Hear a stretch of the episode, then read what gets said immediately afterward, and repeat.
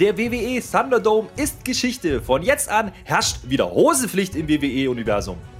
Jinder Mahals Traum von Born to be Wild ist Geschichte. Jetzt muss er wieder wie früher mit Nicolas, El Torito, Dominik und Rey Mysterio im Auto zur Arbeit fahren in der Inder, Kinder, Rinder, Tinder, Blinder Fahrgemeinschaft. Das Flirt-Business ist vielleicht Geschichte. Feierwillige, klatschfidele, sektverzehrende Feierfrauen und ein wirklich wertvoller Spielermann mit Krücke bei Interesse abzugeben. Angebot, solange der Vorrat reicht. Das und das ein oder andere mehr gibt es jetzt und hier und wie immer top motiviert in der Spotfight Raw Review.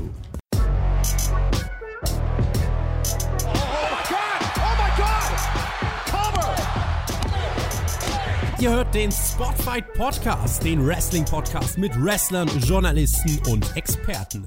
Wir diskutieren über WWE Monday Night Raw und wünschen euch jetzt viel Spaß beim Zuhören.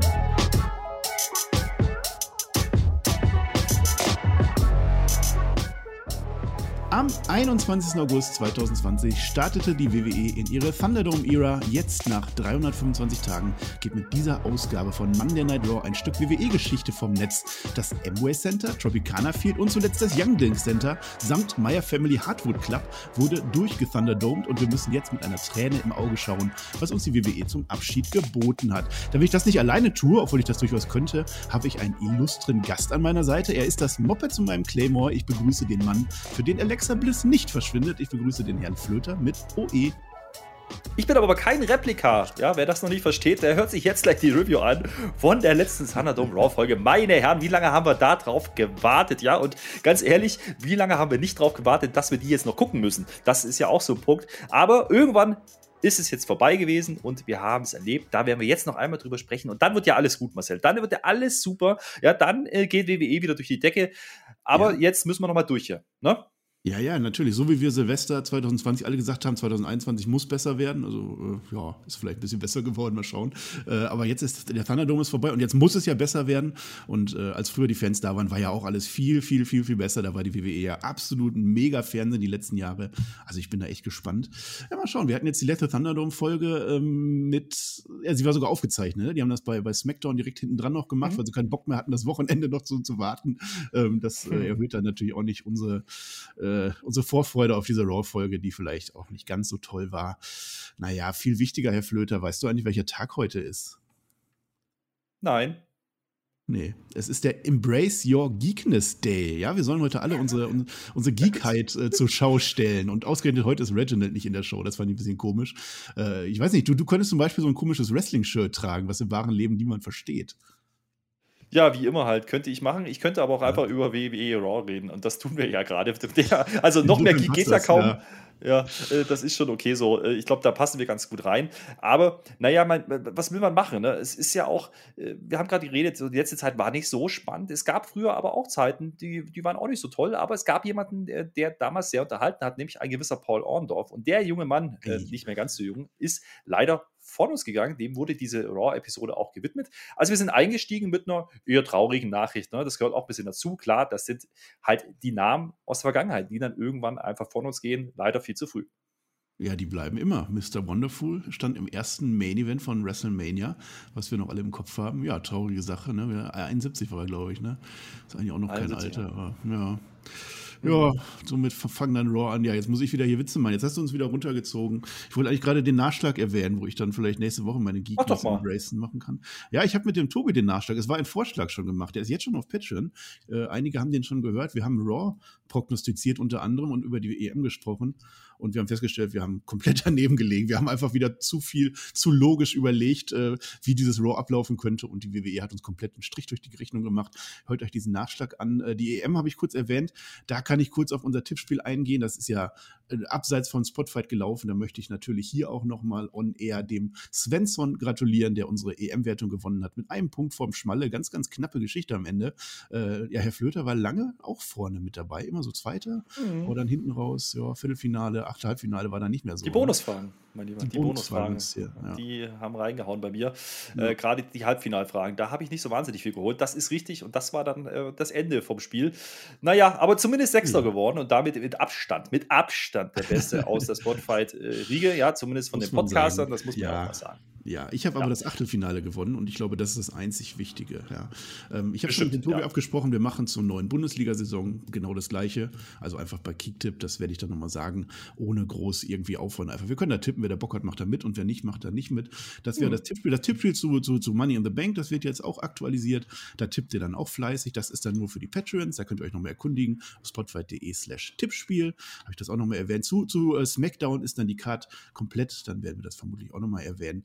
Und ich glaube, das reicht dann jetzt auch an Getease. Es sei denn, Nö. Herr Flöter, wir haben. Nö. Reicht noch nicht. Nö.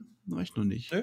Wenn wir schon bei Patreon sind, ja, äh, können wir auch was äh, Frohes vermelden. Denn lange haben viele darauf gewartet. Ja, es war immer so ein ja. Problem, wie zahle ich denn das, wenn ich keine Kreditkarte habe, wenn ich kein PayPal nutze, war das schwierig. Jetzt geht das. Sofortüberweisung ist als Zahlungsmittel bei Patreon äh, verfügbar. Und das ist super, weil das trifft sich richtig gut, denn ich habe gestern über zwei Stunden und 15 Minuten mit dem guten TJ und dem Shaggy ein QA aufgenommen. Was am Freitag erscheint, wird exklusiv auf Patreon. Das mhm. war super, das hat sehr, sehr viel Spaß gemacht. Also da könnt ihr euch drauf freuen jetzt ist der Zeitpunkt, jetzt muss man abschließen. Jetzt gibt es auch keine Ausreden mehr mit Sofortüberweisung. Jetzt, also wer das nicht hat, da weiß ich auch nicht mehr. Ja, das war ja die einzige Ausrede, die ihr immer hattet, nicht Patreon zu werden. Ja, äh, habt ihr euch verquatscht? Also die einen sagen verquatscht und die anderen sagen exklusiver Patreon-Content. Naja, ich werde es mir anhören, ich kenne es ja auch noch nicht. Ist das, das nicht das Gleiche irgendwie? Ja. es ist, irgendwie ist es das Gleiche. Äh, ich hätte das jetzt zwischendurch eingebracht äh, mit, mit QA und so und, und, und Geld und so, Sofortüberweisung hätte ich gebracht, wenn wir dann später über Baron Corbin reden. Der taucht in dieser Folge auf, als kleiner Witz, kann ich jetzt schon mal teasern. Mhm. Ja, jetzt haben wir sechs Minuten gequatscht statt fünf Minuten. Wir müssen langsam mal reingehen in die Folge. Wir machen aber jetzt noch weitere Teaser. Das war ja nicht der letzte Teaser für heute. Das kommt ja erst noch. Ja, so. Nee, ihr macht jetzt übrigens ein Abo an dieser Stelle. Ihr haut jetzt ein Abo raus, weil genau jetzt. Auf YouTube. Das kostet an. auch nichts. Ja. Genau. Wir fangen jetzt an mit ja. Block 1, wie sich das gehört. Der Champion wird für sein Pay-Per-View-Match aufgebaut. Und zwar Xavier Woods gegen Bobby Lashley war das äh, Event, der Match, das Match zum Auftakt. Es gab nichts vorher. Damit begann Raw. Das Match haben wir schon mal gesehen in Hell in a Cell bei Raw, als Bobby Lashley Xavier Woods, sagen wir, getötet hat oder nah dran. Ähm, letzte Woche wissen wir noch, hat New Day ein Tag Team Match gewonnen gegen Bobby Lashley und MVP seinen MVP, irgendwie die obligatorischen fünf Chicas, die feuern äh, erstmal auf der Gorilla-Position ganz schön an und dann später sind die dann auf der Stage vertreten in einer kleinen VIP-Lounge und die stehen dann da zwischendurch auch mal auf und die klatschen sich gegenseitig ab und es hat so genervt. Die sind begeistert von der Auseinandersetzung, das gebe ich denen. Ich bin phasenweise, ansatzweise auch begeistert, aber ich nerv nicht so wie diese Chicas in diesem Match. Herr hatte ich das auch genervt, dass man ständig auf irgendwelche schreienden, klatschenden Frauen geblendet hat. Naja, es hatte ja dann nachträglich noch einen Grund. Also dementsprechend, äh, ja, genervt hat das schon irgendwie. Ne? Und ganz ehrlich, das war halt auch wieder, also das zieht sich jetzt, das kann ich schon ankündigen, durch diese ganze Episode durch. Es war halt so ein bisschen äh, eine Tesafilm-Episode, ja. Also durchsichtig, das will ich damit sagen. Holt den Streifen raus, ja. Also nicht bloß einen, wir brauchen mehrere heute. Das war halt dann so ein Ding, wo ich mir denke, na ja, gut, äh, warum macht man das Match jetzt nochmal? Ja, das hat man ursprünglich letzte Woche machen wollen, dann gab es das Tag Team Match. Jetzt erzählt man die Story weiter. Das Match gibt es nochmal. Ich meine, das war da relativ eindeutig ne, nach Hell in a Cell. Also der, der Hell in a Cell bei Raw, muss man dazu sagen. Das war ja im Endeffekt selber. Ja, ja, Raw in a Cell, ja. Da war, da war ja, der, der, der, das war eine ganz klare Nummer für MVP und äh, mhm. vor allen Dingen aber für Bobby Lashley. Ja, und dementsprechend frage ich mich, was das jetzt sollte. Und dann äh, gehen wir ja auf ein Titelmatch zu, wo jetzt Xavier Woods ja eigentlich keine Rolle spielt. Ja, gut, der ist der Tag Team Partner, das verstehe ich ja noch irgendwo. Aber was dann passierte, das kann ich so nicht stehen lassen. Und ich, ich verstehe aber dennoch, ich will ja positiv bleiben, erstmal den Hintergrund, dass man vielleicht nochmal zeigen möchte, dass dieser Lashley verletzlich ist oder beziehungsweise durch Geschwindigkeit beispielsweise auch Schwächen offenbaren könnte. Ja, im Match selber ist er ja durchaus dominant erstmal. Also er brutalisiert da Xavier Woods vor den Augen von Kofi Kingston. Eigentlich ähnlich, wie wir das in Hell in auch gesehen haben. Es war Brutality. Dann geht's ab gegen den Ringpfosten. Es gibt ein Spear, das war ja durchaus okay.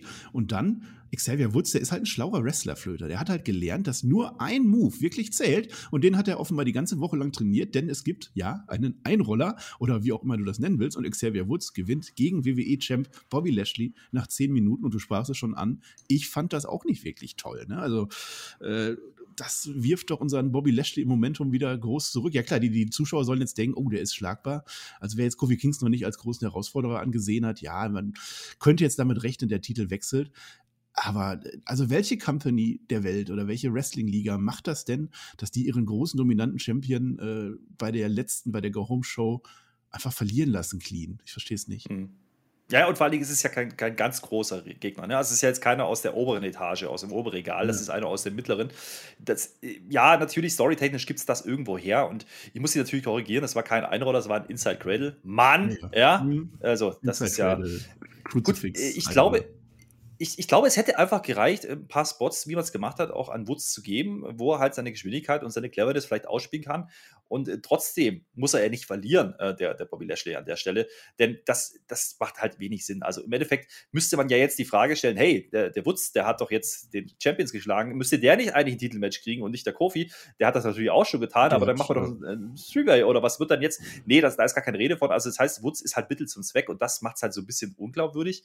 Und wenn ich jetzt rangehen würde, würde und ich lese nur dieses Ergebnis, ja, dann glaube ich halt nicht, dass das irgendeinen Sinn macht. Sage ich dir ganz ehrlich, ja. Und da, da, das finde ich nicht gut. Ich meine, hätte es anders machen können. Und äh, da, äh, ne, meckern ist aber einfach, aber auch mal was anbieten, das versuche ich jetzt mal. Ich glaube, man hätte den Champion nicht degradieren müssen, sondern man hätte den Herausforderer elevaten müssen. Also in dem Fall Kofi mhm. Kingston. Mein Tag wäre gewesen, dass nicht Lashley heute antritt, sondern Kofi Kingston doch mal einen Upper Mid-Card-Gegner bekommt und da gut aussieht. Das hätte viel mehr Impact gehabt, meines Erachtens. Mhm. Aber gut, äh, ist Mittel zum Zweck. Diesmal war es zumindest nicht der Main Event, das war der Opener und es passiert dann hinten raus noch ein bisschen was in diese Richtung. Dementsprechend, ja, kann ich damit leben. Andererseits kann ich jedem verstehen, der das kritisiert. Ja, also das, was im Main Event passiert ist, worauf wir gleich noch eingehen werden, da wurde das natürlich aufgebaut, ist eigentlich eher eine Storyline, die ich nach einem pay sehen möchte irgendwie. Das war jetzt insofern ein bisschen ungewöhnlich ja. mit Kofi Kingston, gebe dir recht. Und dann gerne auch, dass äh, Bobby Lashley dann gegen Kofi Kingston noch irgendwie eingreift und Kofi Kingston sich dann behauptet.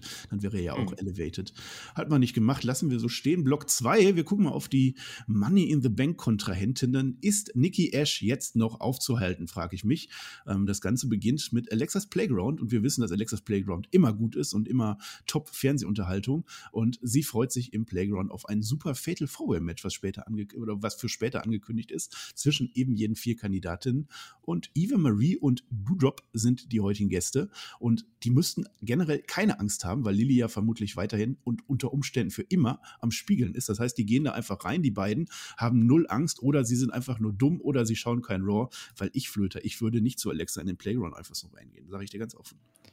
Ja, aber seit Lilly Geschichte ist, äh, die wird ja nicht mehr erwähnt, die ist nicht mehr, nicht mehr zu sehen. Also das ist ja, ist ja nicht mehr so wild, ja. Die schaukeln ja nur noch ein bisschen und dann reden sie halt irgendwelches Zeug, was irgendwie total belanglos ist. Auch hier wieder äh, Tesa schon mal rausholen, ja. Das hat nämlich nur einen Sinn, nämlich, äh, dass dann nachher im Match was passiert. Jetzt müssen wir ja erwähnen, ja, Eva Marie und die Dudrop, die sind ja natürlich nicht bei Money in the Bank. Die haben sie ja nicht qualifiziert, denn die haben ja das Tag Team Match verloren.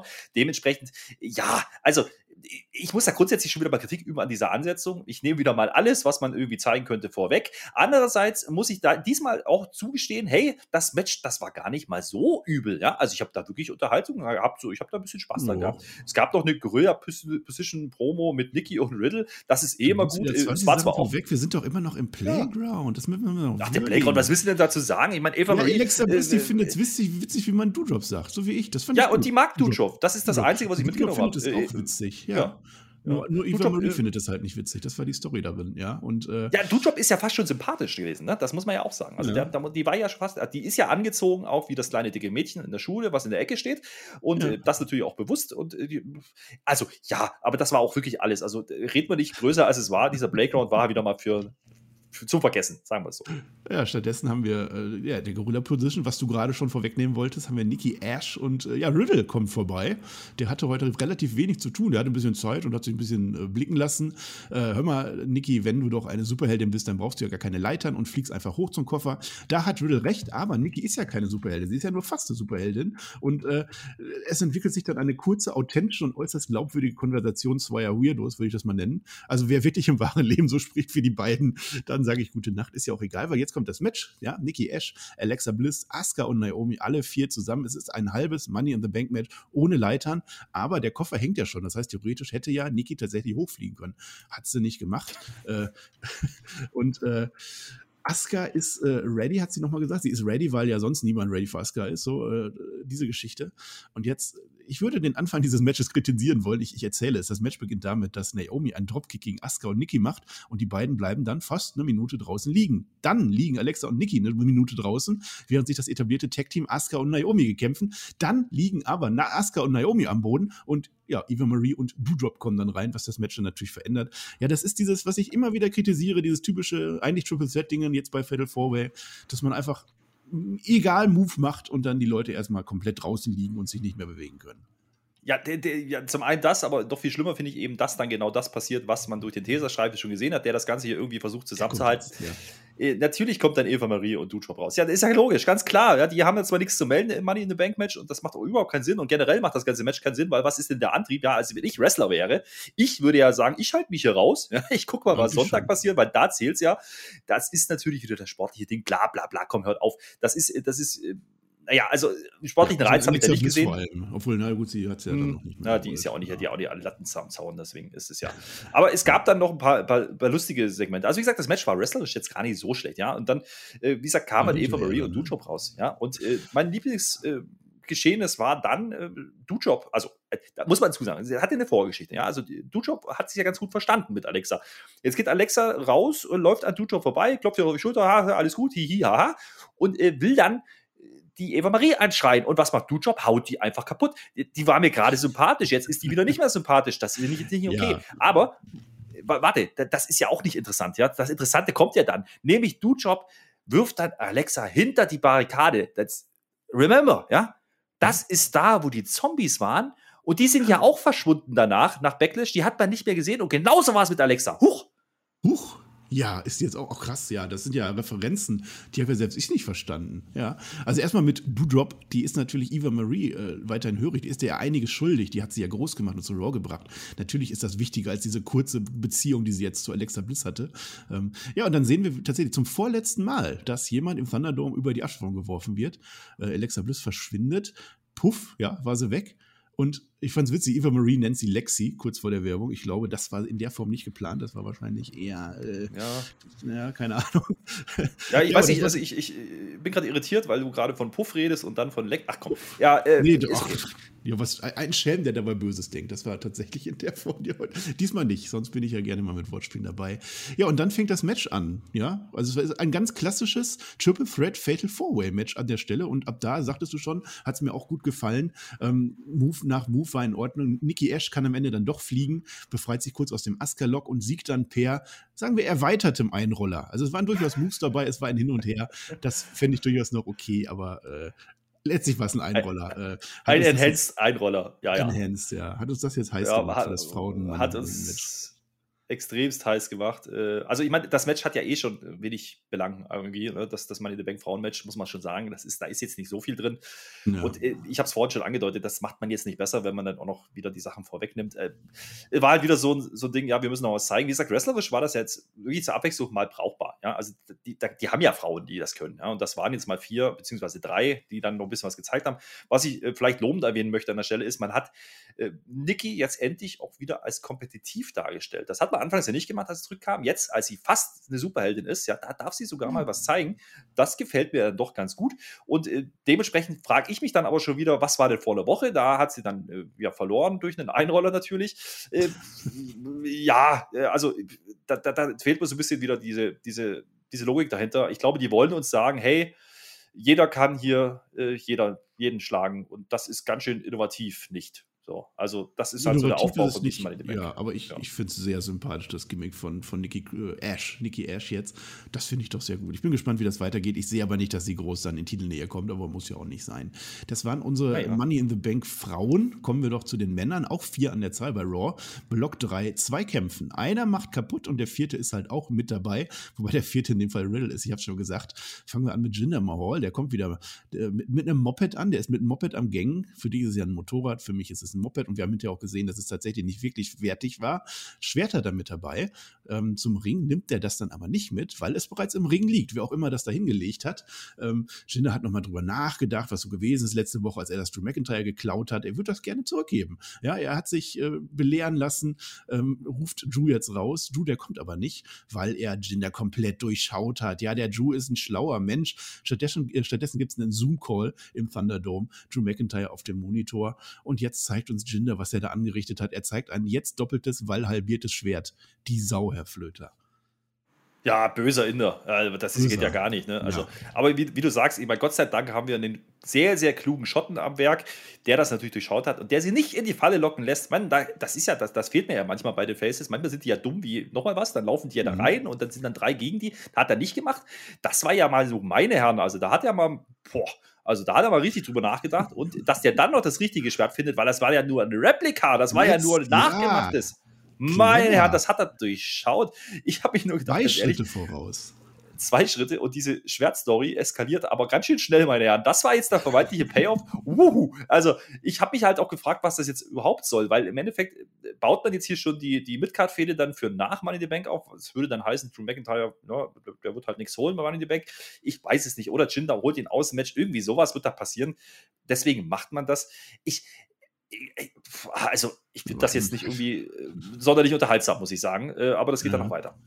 Ja, da war unsere Replika jetzt. Ne? Also das heißt, Drew McIntyre hat letzte, nee, doch letzte Woche schon gewusst, dass das Schwert geklaut werden wird und hat das ersetzt. Oder aber es war immer eine Replika und Drew hat uns jetzt nee. ein halbes Jahr lang. Hast du nicht aufgepasst? Ja. Hast du nicht aufgepasst? Der ist doch reingefahren nee. mit dem Moped, ja, und hat sich das Schwert von mir oder von Schenki, einen von den beiden, geben lassen. Und das, was dann im Ring war, das war natürlich nur eins zum Trigger. Die haben das hinten beim Motorrad versteckt gehabt. Das ist die Story. Mensch, du durchschaust ja aber die ganz so. großen wieder nicht. Ja. Ach, das war gar nicht. Ach, ich habe mich schon gewundert, wie können die das Schwert kaputt machen, weil das ist doch eigentlich ein ganz, ganz teures Schwert. Ah. Ja, gut, dass du mir Raw erklärst äh, und äh, unseren Zuhörern und äh, Zuhörerinnen da draußen freue ich mich. Ähm, jetzt kommt aber an der Stelle mein äh, Baron Corbin-Teaser äh, zum äh, Tragen, weil ich habe mir gefragt, dieses Schwert, ne? Dieses echte Schwert, das muss ja eine ganze Menge wert sein, so als legendärer Nessie-Bezwinger und alles, ne? Ich hätte mir, ich hätte mir durchaus gewünscht und das gefeiert, dass dann Baron Corbin mal irgendwie so Backstage vorbeikommt bei Raw, dass er so ein bisschen rumpirscht und versucht, das von Jinder zu klauen, ja, weil er doch braucht doch jetzt Geld, ne? Er hat doch seine Königswürde weg. Das hätte so gut gepasst und dann wäre nämlich äh, Baron Corbin am Ende unser äh, American Warrior. Aber jetzt ist es ja Jinder, äh, Inder Warrior, aber auch nicht mehr. Ja. So, ich rede blöd, ich ja. rede blödes Zeug. Ja, ja egal. Ich merke es, aber das ist ja, lass mich. Also lass mich. Das ist meine Raw, ja. mein, mein, mein Blocksystem hier. Äh, ja, Drew ist halt seine zwei Schritte voraus. Und ähm, der, der Jinder, der, äh, der war so blöd, der hat sein Moped im Gang geparkt. Ja, das macht man nicht. Der Undertaker, der hat damals seins immer mitgenommen. Der war schlauer, der ist damit zum Ring gefahren. Nein, das Moped steht da rum. Und ganz im Stile eines Tom Gerhardt reißt Drew McIntyre den Auspuff ab und geht auch sonst nicht wirklich liebevoll mit dem Gefährt um. Und Jinder Mahal ist daraufhin aber mal so richtig wütend. Ja, jetzt hat er nicht, er hat kein Beförderungsmittel mehr. Sein Moped ist kaputt und es war wirklich sehr, sehr billig, was man da gesehen hat. Da kannst du nicht von einem Motorrad sprechen, Flöter. Ja, das sah schon wirklich nach Moped aus, so wie das auseinandergefallen ist. Das ist schon richtig, aber ich meine, das ist ja, der ist ja nicht nur smart, der ist ja auch stark, ja. Und deswegen kann ja. der das natürlich, kann einfach den Auspuff abreißen. Aber ich habe mich halt wieder gefragt, so an der Stelle, na, warum sind denn die Inder jetzt nicht so? Also ich weiß gar nicht, ob wir ein Shaky Inder sind, aber für mich sind das welche so. Äh, ja. Da habe ich mich gefragt, äh, warum bleiben die denn jetzt im Ring? Also dieser Gang kann ja nicht so wahnsinnig weit weg sein, wenn er doch so verliebt ist in dieses Motorrad, was wir übrigens erst letzte Woche das erste Mal gesehen haben. äh, dann äh, könnte er ja jetzt rausrennen und noch versuchen zu retten, was da zu retten ist. Macht er natürlich nicht, weil das würde ja diese tolle Story kaputt machen. Also wir haben jetzt ein kaputtes Motorrad, wir haben ein kaputtes Schwert, was nicht das echte ist und das echte Schwert ist wieder da, wo es vorher war das war jetzt ein Aufbau über zwei Wochen. Wow. Ja, mhm. sowas wünscht man sich doch. Das sind diese deepen Stories, meine lieben Freunde.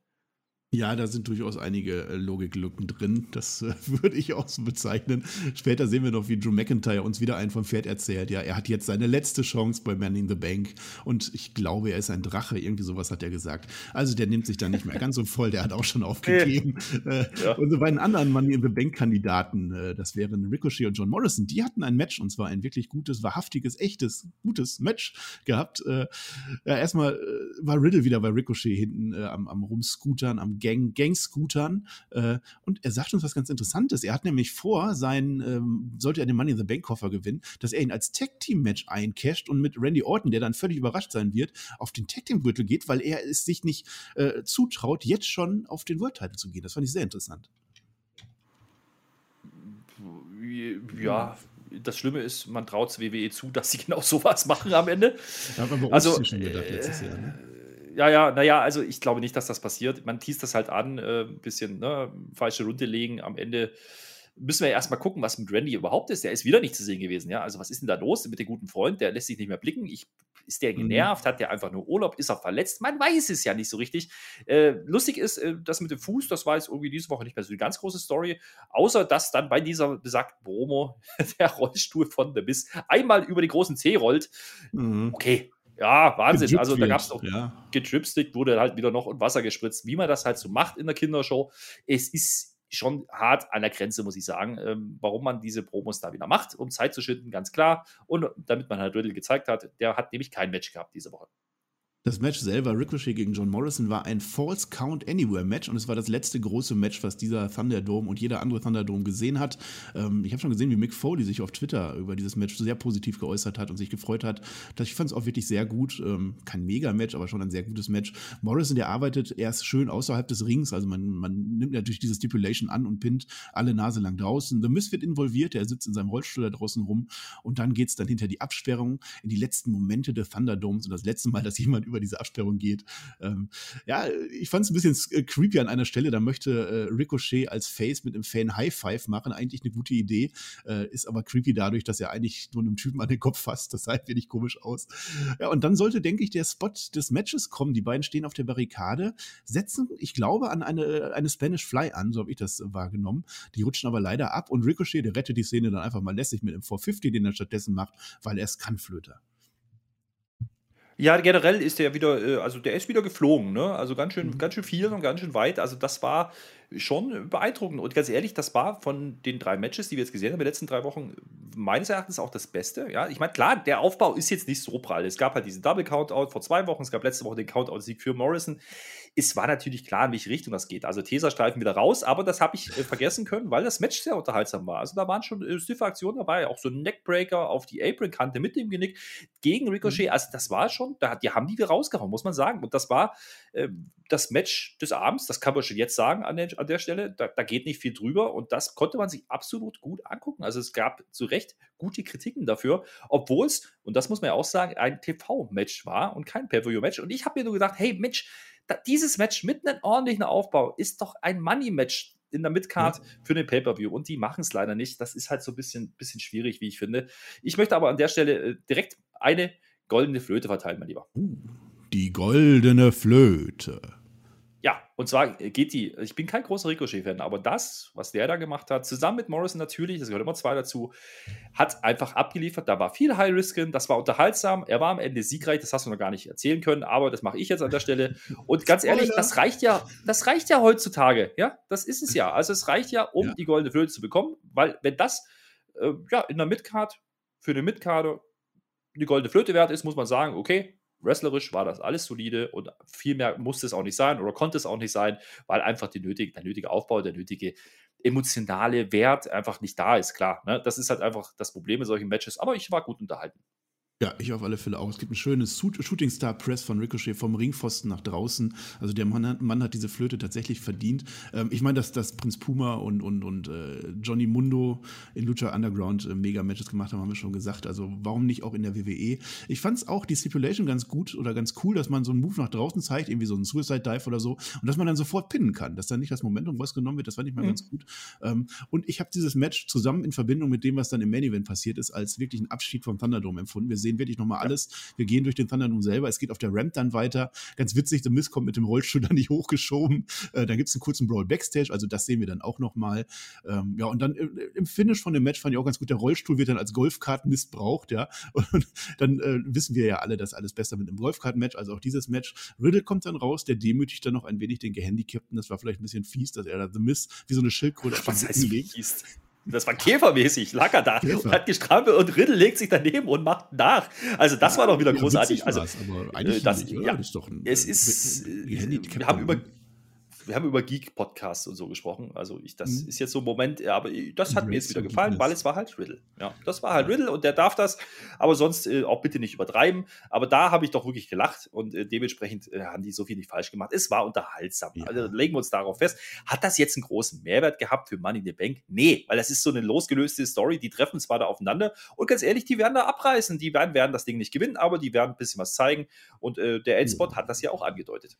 Der Endspot war eine Leiter, die da schon relativ lange lag. Und wenn es eine Leiter gibt, dann gibt es auch automatisch Aua. Und es gibt in dem Fall einen Splash von Ricochet vom, ich glaube, vom Turnbuckle sogar aus nach draußen. Cooler Move. Mhm. Äh, war, ja, war Aua und es war der Pin dann eben draußen. Was schön war, dass man eben nicht wieder reinrutschen muss. Ja. Ähm, wir hatten dieses Match, das ging jetzt über drei Raw-Folgen. Also wir hatten einmal diesen Mega-Move, äh, Ricochet springt nach draußen und die beiden kommen nicht wieder in den Ring. Dann hatten wir nochmal einen Countout. Und jetzt war das halt das Ende davon. Und das war doch in Ordnung. Das muss jetzt nicht groß weitergehen und es mündet in einem guten Match und das wollen wir denn mehr. Wie, wie, ich sage, schöne Vorbereitung für Money in the Bank, um einfach mal zu zeigen, was da möglich sein könnte, wenn man die Jungs einfach mal lässt. Und wie gesagt, dass die beiden können, das haben wir die letzten Wochen schon gesagt. Muss das jetzt weitergehen? Nein, natürlich nicht, aber unterhaltsam war es allemal. So, und dann sind wir beim Rapid Fire angelangt. Äh, was haben wir? Drei? Drei Segmente bleiben noch übrig. Rapid Fire vier Titel mit Stories und keine Nia Jax. Das hat mich ein bisschen gefreut, immerhin. Fangen wir an mit den Viking Raiders. Ähm, AJ, der hat ja alle Wikinger dieser Welt beleidigt, jetzt letzte Woche und davor und davor auch. Dabei sind doch die Wikinger sehr hygienisch unterwegs. Auf geht's zum Beutezug. Dam da da, dam da da, dam da da, mach mit da da da. Machst du nicht. Naja. AJ muss dann vor den Matches noch was loswerden. Zum Beispiel, ihr seid haarige, unzivilisierte Barbaren, alle komplett mit Salmonellen vergiftet und hättet nie aus eurem nicht mehr am Puls der Zeit befindlichen Boote steigen sollen. Ja, das hat gesessen. Und dann verspricht er uns einen Tap-Out im Calf Crusher in diesem Match, was jetzt stattfindet gegen Ivar. Er hat uns aber leider was Falsches versprochen. Ähm, ich finde es erstmal schön, dass man Ivar mal wieder sieht, dass er jetzt mal wieder ein bisschen zeigen kann, weil das ist ein echt sehr agiler Mann, möchte man nicht meinen. Kurzes Match. Ivar gewinnt am Ende per Splash und AJ Styles hat irgendwie vergessen, dass er mal Weltmeister war. Das zweite Match war das Debüt von Omos, der gegen Erik oder Eric äh, ran kam. Wundert mich da ein bisschen, dass der Ring nicht verstärkt werden musste, wie, wie öfter an solchen Stellen. Äh, ja, der Eric, der bemüht sich dann redlich, einseitiges Match. Omos bemüht sich eigentlich nicht so. Der steht eigentlich nur rum, der kann nicht gefällt werden, der ist groß, passiert eigentlich nicht wirklich viel, außer dass Omos gegen eine Wand rennt. Es gibt einen Tree Slam am Ende von Omos, der einzige Wrestling-Move und damit anerkanntes 50-50 Booking von dem nun doch bei Money in the Bank stattfindenden Tech-Title-Match-Kontrahenten. Ja, naja, das hat ja, haben wir ja alle schon vergessen, dass das eigentlich für Raw nach Money in the Bank angekündigt wurde letzte Woche. Ja. Jetzt ist es Money in the Bank. Da haben wir letzte Woche uns drüber aufgeregt, warum das keine Rolle spielt. Da hatte man ja die Story noch, dass AJ ja theoretisch hätte noch reinkommen können. Jetzt macht man es halt so, hat man keine Erklärung geliefert, ist halt einfach so. Finde ich jetzt auch nicht so schlimm. Ja, ich finde es halt nur ein bisschen komisch nach wie vor, dass die Raiders mit, die haben ja eigentlich nichts geholt. Ja, also sind wir ehrlich, die haben auf, aus dem Nix auf einmal diese Tag Team Battle Royale geworden, sind jetzt Number One Contender. Das ist denen jetzt wieder eingefallen, fünf Wochen später. Mhm. Ähm, machen wir mal ein paar Single-Matches. Äh, also AJ unter vier Minuten zu begraben, finde ich schon mutig, muss ich sagen. Und da gibt es auch einen Vollpfosten von, von mir, ja, der verspricht uns da einiges.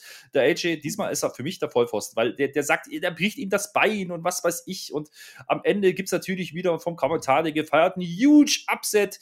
Äh, nein, das ist, nee. das ist kein Upset, das ist ziemlich lahm und uninspiriert. Und hey, übrigens, wenn ihr nochmal diese, diesen Ratschlag da feiert und so tut, als hätten wir den noch nie gesehen. Das macht der in jedem verdammten Match, verdammt nochmal. Ja, also jetzt hört doch mal auf damit. Ja, das ist spektakulär, aber doch nicht, wenn ich es jede Woche sehe. Dann äh, könnte ich mich, aber da könnte ich aber mich halt auch echauffieren. Äh, naja, ist, ist ja auch nicht so schlimm. Und das Ding mit Omos, ganz ehrlich, also das war ja, also unspektakulär kann man ja so ein Singles-Debüt von Omos, der ja eigentlich als großer, unschlagbarer Typ da reingeht, eigentlich ja. nicht gestalten. Ja, das, das ist halt so ein TV-Match.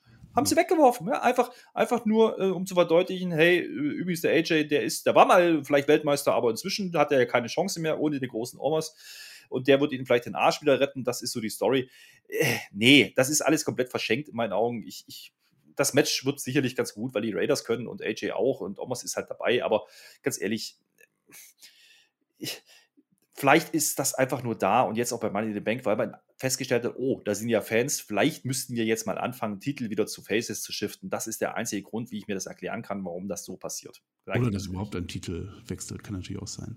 Der Vollpfosten-Moment des Tages, wollte ich nochmal sagen. Also für die Fans ja, da draußen, die das jetzt also, erwartet haben. Und das war, glaube ich, das beste Titel aller Zeiten. ja. ja. Herr Styles, also Sie sind jetzt endgültig am Bodensatz der Midcard angekommen. Herzlichen Glückwunsch dafür. Äh, er wollte sich doch noch um den Titel kümmern und Money in the Bank gewinnen. Das macht er auch alles nicht. Jetzt muss er halt doch Tag Team Titel verteidigen und vielleicht verlieren. Also ja, wenn die Story ah, so ist, dann wird die WWE dem Finger schnipsen und dann ist AJ Styles auch wieder Main Eventer. Da mache ich mir keinen Kopf. Ja, ja die Raiders werden auch wieder schnell verschwinden. Die verlieren dagegen Lucha House Party oder keine Ahnung. Ja, ja, ja, genauso wie äh, Shelton Benjamin und, und Cedric Alexander jetzt mit der 24-7 Division rumlaufen. Super. Wie erwartet. Egal, US-Title geschehen. Wir hatten sogar ein waschechtes Titelmatch bei Raw. Und zwar Sheamus gegen Humberto Carrillo. Seamus beschwert sich natürlich bei Deville und Pierce, der war jetzt ein paar Wochen nicht da, der hat ja die Nase kaputt und er muss aber trotzdem verteidigen. Es gab da offensichtlich eine Mail oder irgendwas anderes, in dem geschrieben wurde, wenn du den Gürtel jetzt nicht verteidigst, dann verlierst du den. Und das will Seamus natürlich nicht.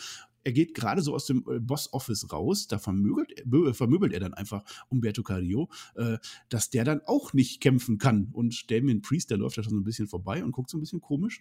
Umberto geht aber trotzdem zum Ring, der will kämpfen. Es ist halt seine einzige Chance, aber er hat Rücken und Nacken, wie wir bei der Entrance sehen, ähm, kaum laufen kann. Wir sehen beim Match, äh, Match startet, er kippt quasi um. Er kann nicht mehr laufen. Bro-Kick sofort, ich glaube 18 Sekunden oder so.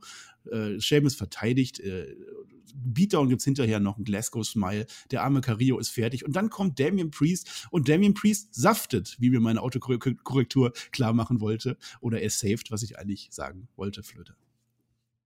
Ja, Teserstreifen raus, das war auch wieder so eine Story. Also, ja, also du wenn der. die Bilder mit dem Teserstreifen heute gefällt. Ja, ja, wenn der Priester wieder kommt und da reingetackert wird äh, mit dem Teserstreifen, dann ist ja klar, dass der natürlich nachher den Safe machen muss.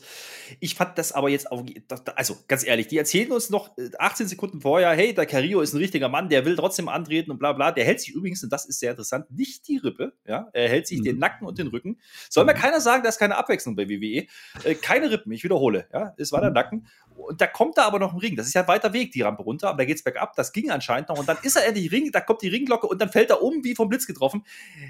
Jo. Ja. Also. Äh, ich kann das nachvollziehen. Äh, also, hat, hat dich schon mal Seamus vermöbelt? Äh, nee, hat er nicht. Äh, aber dann sag doch, ich kann nicht. So, also dann mach's nächste Woche. Aber ist ja auch wurscht.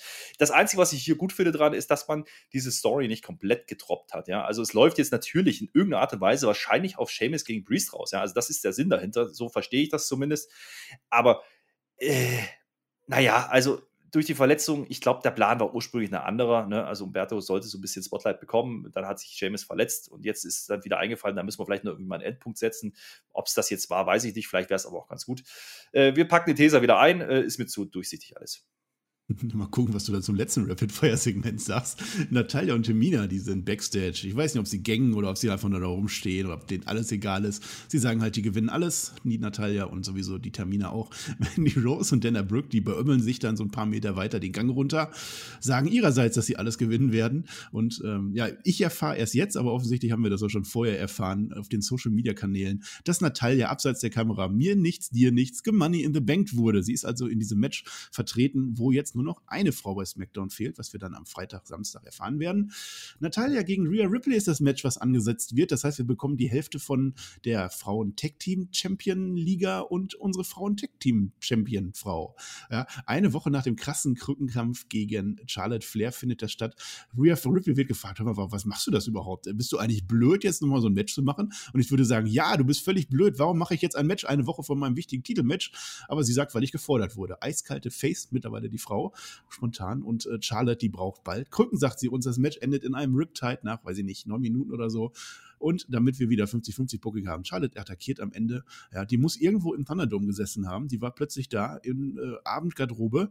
Und danach sagt uns diese Frau, die ihren Vater nie gebraucht hat und nie wieder mit ihm in Verbindung gebracht werden will, im Interview, dass sie von ihrem Vater gelernt hat, wie man das richtig macht. Na, Halleluja. Ja, äh, wo fange ich an? Natalia Lückenfüller, Money in the Bank. Ja, musste man halt jetzt noch irgendjemand reinstopfen. Äh, ist es nur Natalia geworden. Das möchte man vielleicht noch als positiven Punkt sehen. Es hätte ja auch noch äh, Tamida mit reinrutschen können. Aber gut, ist ja noch nicht alle Tage Abend. Vielleicht passiert das noch. Ein Platz frei. Äh, ja, ist noch ein Platz frei. Aber äh, naja, also sind wir mal ehrlich, wir haben uns die letzten Wochen schon ein bisschen echauffiert darüber, wie man die Women's Tag Titles so darstellt. Wenn man halt keine Frauen mehr hat, dann schafft das Ding doch endlich ab. Ja, also jetzt opfert man halt für einen Spot im Money in the Bank Match für Natalia diese Tag Team Fehde eigentlich mehr oder minder auch brauchen wir dann halt auch einfach nicht mehr diese Gürtel. Ne? Dann äh, lass die nicht ja. wechseln oder was weiß ich. Oder steckt da irgendjemand anders rein, aber doch nicht Natalia. Also das ist immer die, die immer kommt, wenn keiner mehr da ist. Ach, die ist ja schon lange dabei, die ist loyal. Ach komm, die, die ist ja äh, legit. Ja, nein, ist sie nicht. Und äh, das ist so ein bisschen das Problem. Das Match an sich war okay, dass Ripley das Ding gewinnt, war auch klar. Ansonsten die Promos sowohl von Rhea als auch von Flair. Ach, ist, sorry, das ist halt wieder dieses typische Ich gewinne, ach, you don't say. Also Haken ja. dran. Tamina sieht das übrigens genauso mit Natalia. Möchte man ja eigentlich meinen, dass sie angepisst ist, dass ihre Tag-Team-Partnerin diese Chance bekommt und sie nicht. Hat sie hingenommen, was soll's, interessiert sie nicht. Naja, vor allen Dingen, naja. weißt du, was das ganz Schlimme daran war, Marcel? Das war der wrestlerische Main-Event der Folge. Der wrestlerische ah, Main Event, ich wiederhole, ja so Main. Ja, Doch, das kann ich sehr wohl auf der Karte sehen, wenn ich die Karte anschaue. wenn du so willst, ja. Und das letzte Match im Thunderdome. Nochmal ein Highlight gesetzt mit Natalia. Ja, leck mich doch. Also, das, also, äh, also am, am, am Kinn am, äh, kannst du mich lecken oder am ja, Ellbogen. Ja, hm. ja, wenn ich überlege, ja klar, dass das, das äh, Ricochet-Match wäre natürlich das eigentliche wrestlerische Main-Event. Aber will ich so einen Kracher dann vor unserem Main-Event-Block haben? Ich weiß es nicht, das kannst du nicht so sehen, dass das. Das, das kann ich sehr wohl so sehen. Kaliber gehabt. Nein, das war ja nie so geplant. Es war nur das letzte Segment.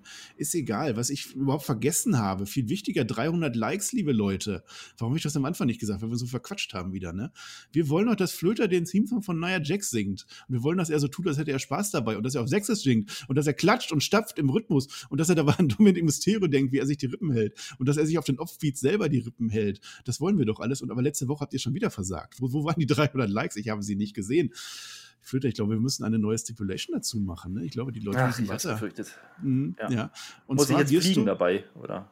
Nee, bist ja, du bist ja nicht mal fast ein Superheld. Äh, also du ah. denkst an Dominic Mysterio, wie er sich die Rippen hält und hältst dir dann selber offbeat die Rippen und zwar eine nach der anderen. Hm. Wie Tony Nies so ein bisschen, gehst du dann an 8 durch. Also, Freunde, ich nehme es mir nicht übel, aber könnt ihr mir einfach den Gefallen tun, diese scheiß 300 Daumen jetzt endlich da lassen, weil der Typ geht mir auf den Zeiger mit dem Kram. Jetzt ist aber langsam mal gut. Jetzt ist hier eine neue Ära angebrochen. Sanadom ist jetzt beendet. Jetzt brauchen wir solche Spielchen nicht mehr machen. Es wird jetzt alles gut. Wir haben jetzt wieder ein ordentliches Produkt, hoffentlich, ähm, über das wir reden können. Mhm. Ja, also wir brauchen das jetzt nicht mehr. Also gibt jetzt endlich diese blöden 300 Daumen, damit er seine Ruhe gibt. Dann tue ich so, als würde ich singen, Spaß dabei haben, mir die Rippen klatschen, zwar jeder einzeln und so tun, als würde ich an Dominik denken und auf Sächsisch und überhaupt. Ich habe alles schon wieder vergessen. Das kriegt doch kein Mensch hin. Also jetzt mal im Ernst, das nimmt ja keiner ab. Du nicht. Das ist, du bist ein Verräter. Früher wird man standrechtlich erschossen für sowas. Jetzt, jetzt motivier doch mal unsere Leute hier, weil die das wollen und nicht, weil die das abwenden wollen, dass es noch schlimmer wird für dich. Ja.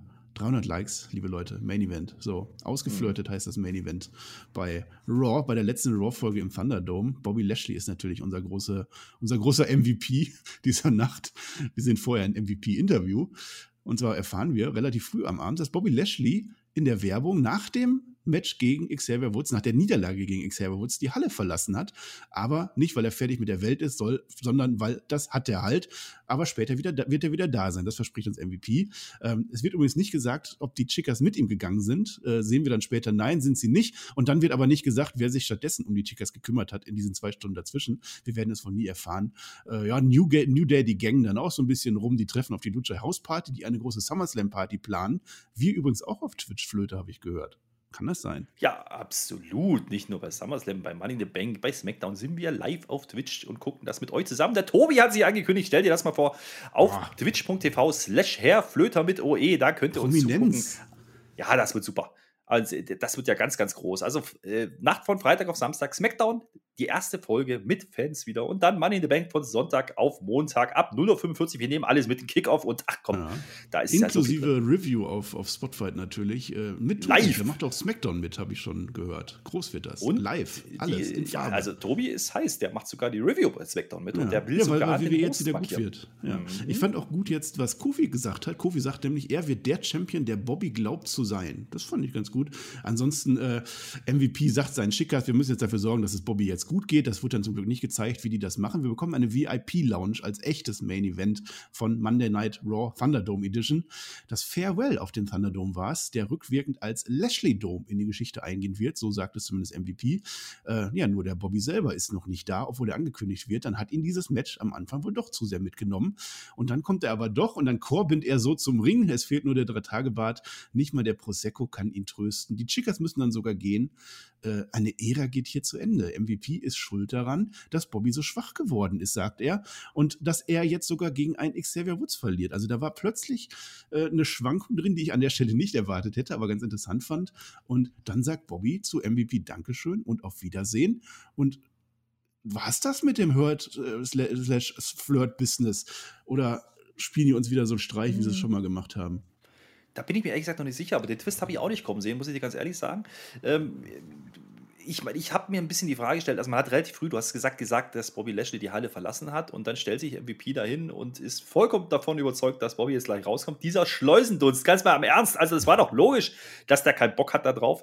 Der ist ja nicht der allercleverste. Ich finde auch den Special Guest Bobby Lashley in der MVP VIP Launch, wie das Ding offiziell hieß, jetzt auch nicht so clever gewählt, weil das ist halt irgendwie Standard gewesen gefühlt. Aber ja, was man dann gemacht hat, das habe ich schon irgendwo gekauft, muss ich sagen. Und sind wir ehrlich, diese ganzen Chicas und was weiß ich und äh, das, was Kofi eigentlich die ganze Zeit gesagt hat, das spricht Lashley dann auch an und sagt, ja, der hat ja schon irgendwie recht gehabt. Ne? Ich bin verweichlicht, hat er gesagt. Ja. Ich bin nicht mehr der, äh, der Champion geworden ist. Und äh, das möchte er jetzt wieder ändern. Zurück zu den Wurzeln. Back to Business, sagt er. Ich weiß nicht, ob das das Ende vom Hurt Business ist oder eine Rückbesinnung auf das Hurt-Business und das Flirt-Business ist jetzt erledigt. Ich habe es aber auch so verstanden, da knatscht es mal ganz gewaltig. Ich habe mir aber gefragt, so an der Stelle, naja, warum hat man das jetzt aber storytechnisch so lange erzählt? Ja, also wir haben uns immer gefragt, warum die das Hurt-Business so aufgeweicht haben, um das jetzt wieder rückgängig zu machen. Ist das eine Andeutung von einem Face-Turn bei Lashley? Ich bin mir nicht sicher, ganz mhm. ehrlich. Auf jeden Fall äh, kann ich sagen, dass Lashley die Casting Couches besiegt hat. Ja, also ein nach, eine nach der anderen aus dem Ring gefeuert. Also der Typ ist ja mal jetzt ja, richtig ja. heiß. Und ganz ehrlich, äh, der war schon sehr niedergeschlagen. Also du hast Baron Corbin ins Spiel gebracht. Ja, das hat mich auch dran erinnert, nur halt ohne Bart. Da bist du absolut richtig auf dem richtigen Pfad. Der ging nicht so ähm, schnell. Ja. Der ging nicht so schnell. Ja, aber das hat mir schon gefallen. Und ganz ehrlich, das war wahrscheinlich eine der besten Lashley-Promos, die ich gesehen habe. Oh, das kann sein. Also Lashley rastet am Ende halt noch aus. Ne? Er wirft die Couches weg. Die Blumen überleben natürlich nicht, weil die Blumen überleben nie. Äh, beide hatten so ein bisschen Pipi in den Augen. Vor allem MVP dann am Ende, der dann völlig überrascht war. Äh, gut, Lashley sagt dann am Ende nochmal, bei Money in the Bank wird er gegen Kofi Kingston gewinnen. Check, das war halt seine Pflicht.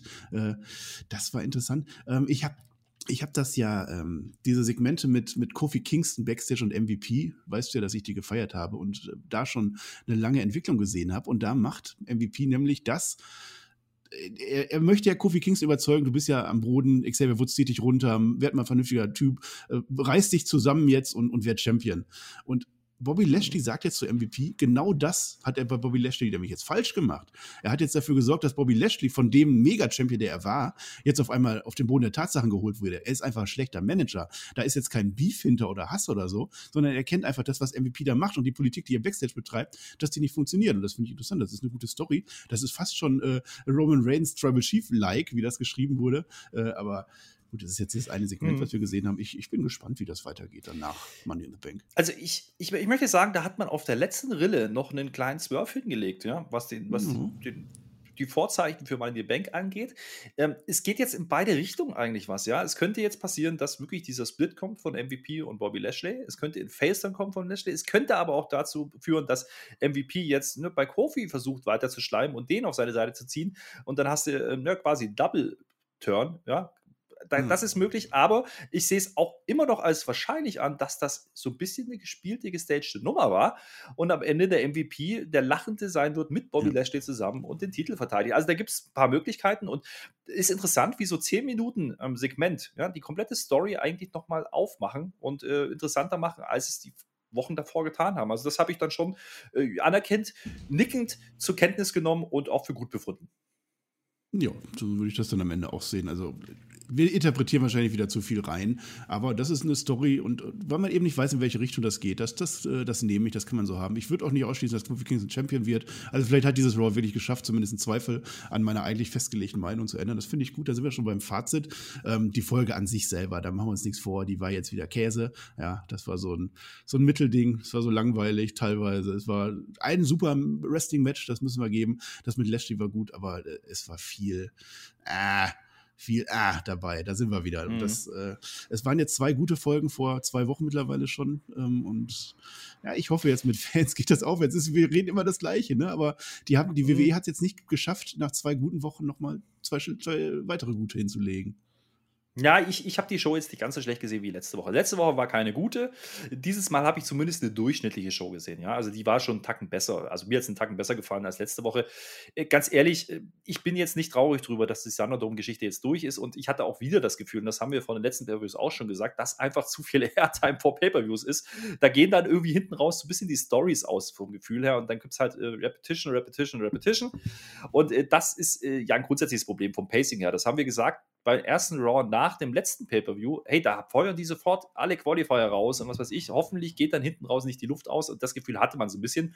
Der einzige mhm. Unterschied, den ich sehen, äh, sehe, im Gegensatz zu, zum Aufbau von ähm, ja, Hell in the Cell war, dass es nicht die letzte Show war, die komplett belanglos war, sondern die vorletzte. Und man hat diese Woche nochmal versucht, ein bisschen was zu machen.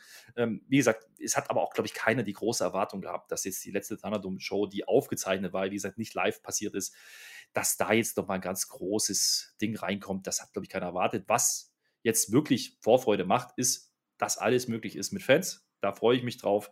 Ich bin mir nicht sicher, dass wir so eine Show in der Form nochmal sehen werden. Und ich habe es die Tage auch auf Twitter geschrieben. Also man tut ja diese Thunderdome-Shows vielleicht auch mal ein bisschen Unrecht, weil viele Sachen hätten vielleicht mit Fans ganz, ganz anders gewirkt. Und das vergessen wir gern mal. Das werden wir jetzt wieder mhm. sehen. Also vielleicht ist es gar nicht so schlecht. Es kommt halt nur nicht mehr so rüber. Ja, weil gänzlich alles, was Emotionen und Reaktionen angeht, einfach nicht da war. So. Müssen wir jetzt mal gucken, äh, wie die Leute aufgenommen werden. Ich bin sehr gespannt, wie sie einen McIntyre aufnehmen. Ich bin sehr gespannt, wie ein Lashley aufgenommen wird. Ähm, oder auch ein Kofi Kingston. Ja? Also Kofi Kingston wird uns jetzt als Contender verkauft. Ich kaufe den nicht, aber vielleicht ist er doch beliebt und ich liege komplett falsch. Ich weiß es nicht. Und das ist so der Reiz für die nächsten Tage und Wochen und da bin ich echt gespannt drauf. Ja, das wird auf alle Fälle interessant. Es ist das Ende vom Thunderdome und ähm, was ich gerade schon angedeutet habe, dieses äh, Match, äh, äh, Falls Anywhere Match, war das Ende vom Thunderdome und jetzt hat die WWE symbolisch gemacht in diesem Main Event noch, wo Bobby Lashley da rumwütet und alles zerstört. Er schreit, the bullshit has to stop. Das war für mich so ein ganz klares Zeichen. Wir wollen jetzt raus aus diesem Thunderdome. Es ist vorbei. Die WWE würde ja nie zugeben, dass es diese Thunderdome-Ära gab. Das würden die am liebsten streichen. Das ist eben der Unterschied zu AEW AEW, die ja dieses wunderbare ähm, emotionale Video gemacht haben zur ähm, äh, Daily Plays Era. Da ist es ganz anders. Die WWE hat sich jetzt einfach da ver verabschiedet aus dem Ding, das ist jetzt vorbei. Aber wie du schon sagst, es gab wirklich äh, schöne Thunderdome-Momente. Ähm, es war ungewohnt am Anfang, es war in der Tour in aller Falle vor allem ungewohnt, als man noch gar nicht wusste, was Sache war. Aber danach, wir haben viele Sachen gesehen, ähm, die wir sonst nie gesehen hätten. Ähm, das sehe ich so ein bisschen wie, wie Markus Lanz, der in seiner Talkshow auch gerne ohne Publikum weitermachen würde, weil er einfach gesehen hat, es ist was anderes. Ähm, die, die Leute können nicht, wenn's, wenn's, wenn sie was Falsches zu sagen haben, aber nicht wissen, was sie sagen sollen, dann können sie nicht auf Populismus gehen und auf, auf, äh, auf Applaus äh, hoffen. Und das ist beim Wrestling ja ganz genauso. Wenn man nichts hat, dann macht man Cheap Pop. Ja, wir haben jetzt ewig lang in der WWE nicht mehr gehört, hey, ich bin so froh, dass ich in Miami bin, ich bin so froh, dass ich in Washington bin. Das wird jetzt wieder kommen. Das ist ja auch ein bisschen, bisschen negativ. Und die, die Fans, die äh, machen einige Matches auch kaputt, kann man auch mal sagen. Diese Watch Chance zum Beispiel, diese notorischen, CM Punk ständig, das wird auch wieder kommen. Also ist es bei mir durchaus ein bisschen gemischt, aber natürlich bin ich froh, dass das Wrestling jetzt wieder startet, Flöte. Da sind wir uns ja einig nicht. Ja, da sind wir uns einig. Und um das jetzt, um diese Thunderdome-Ära jetzt wirklich endgültig zuzumachen, möchte ich nur sagen, ja, wir dürfen nicht vergessen, es war trotzdem eine Go-Home-Show. Ja. Das Problem ist einfach, und das zieht sich halt auch durch den Thunderdome wie so ein roter Faden, die Go-Home-Shows sind keine Go-Home-Shows mehr, weil man im Grunde nichts mehr nach Hause zu bringen hat. Ja. Und das war auch diese Woche wieder so und das war bei den letzten Pay-Per-Views so. Und das hat dann halt auch einfach gefehlt. Es war eine ordentliche, durchschnittliche Wrestling-Sendung. Ja. Wie gesagt, das Match mit Ricochet Morrison hast du gesagt, Showstealer, gar keine Frage. Aber dafür allein drei Stunden Raw gucken, ist dann einfach auch ein Tacken zu viel. Ja, also bringen wir es auf den Punkt.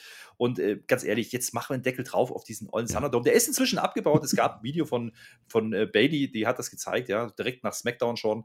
Das heißt, äh, jetzt ist das Ding auch wirklich weg. Also jetzt packt den bitte auch nie wieder aus. Ich hoffe, wir brauchen den nie wieder. Und wenn doch, dann äh, vielleicht in irgendeiner anderen Form. Aber äh, ich freue mich jetzt drauf das ist ja auch angekündigt worden, es wird neue Stages geben für die äh, ja, TV-Shows, nämlich SmackDown und Raw. Das ist ja auch immer so ein Ding, wo man sagt, jetzt geht nochmal eine neue Ära los, es geht nochmal ein neues Kapitel los. Da freue ich mich drauf einfach. Und ich glaube schon, dass man jetzt bei WWE schon gemerkt hat, die haben jetzt die letzten Wochen auch gezogen. Ja, und jetzt müssen sie halt mal was machen. Und ich bin zuversichtlich, dass das so kommen wird. Ähm, ich lasse mich gerne als Besseren belehren, dann bin ich der Erste, der es kritisiert. Aber bis dahin habe ich die Hoffnung, dass wir jetzt endlich unterhaltsame Shows bekommen. Ja, das ist doch schon fast unser äh, Schlusswort, finde ich nämlich auch. Bei Money in the Bank werden wir schon sehen, wohin die Reise gehen wird. Ihr guckt das mit uns im Livestream, ihr hört danach unsere Review live natürlich. Ähm, wir machen nach Money in the Bank an dem Montag unseren Stammtisch auf Discord, können wir jetzt schon sagen, für alle frei verfügbar. Ihr müsst euch einfach auf unseren Discord-Server anmelden mit einem Account. Wie das dann genau laufen wird, das teilen wir euch dann noch mit. Aber ihr könnt alle mitmachen, ihr könnt eure Meinung zu Money in the Bank sagen und auch zu uns vor allem. Dafür machen wir das, um zu erfahren, was ihr so wollt und wohin unsere Reise gehen wird. Ich weise nochmal auf die 300 Likes hin, damit vielleicht der Flöter ein wenig zufriedengestellt ist, damit das jetzt nicht doch noch ausartet. Ich kann euch sagen, ich ziehe das durch, bis wir die haben. Aber ich weiß nicht, der Flöter ist halt auch ein fieser Mensch, der dann vielleicht irgendwann ausrastet. Das wollen wir auch nicht. Also macht das. Dann bedanke ich mich und sage dem Flöter, du darfst noch was sagen, wenn du das möchtest. Und ich sage aber nur noch Dankeschön und auf Wiedersehen. Ja, mein Lieber, ich bin natürlich kein fieser Mensch. Ich bin äh, natürlich einer der beliebtesten Podcaster bei Spotify. Deswegen war ich im QA mit Seit TJ wann? und dem Shaggy. Ja. Und wer sich schon immer gefragt hat, was wir drei mit der guten Page zu tun haben, warum ich deren Koffer trage und wer mit ihr geschmust hat, der hört sich das QA am Freitag an. Auf Patreon.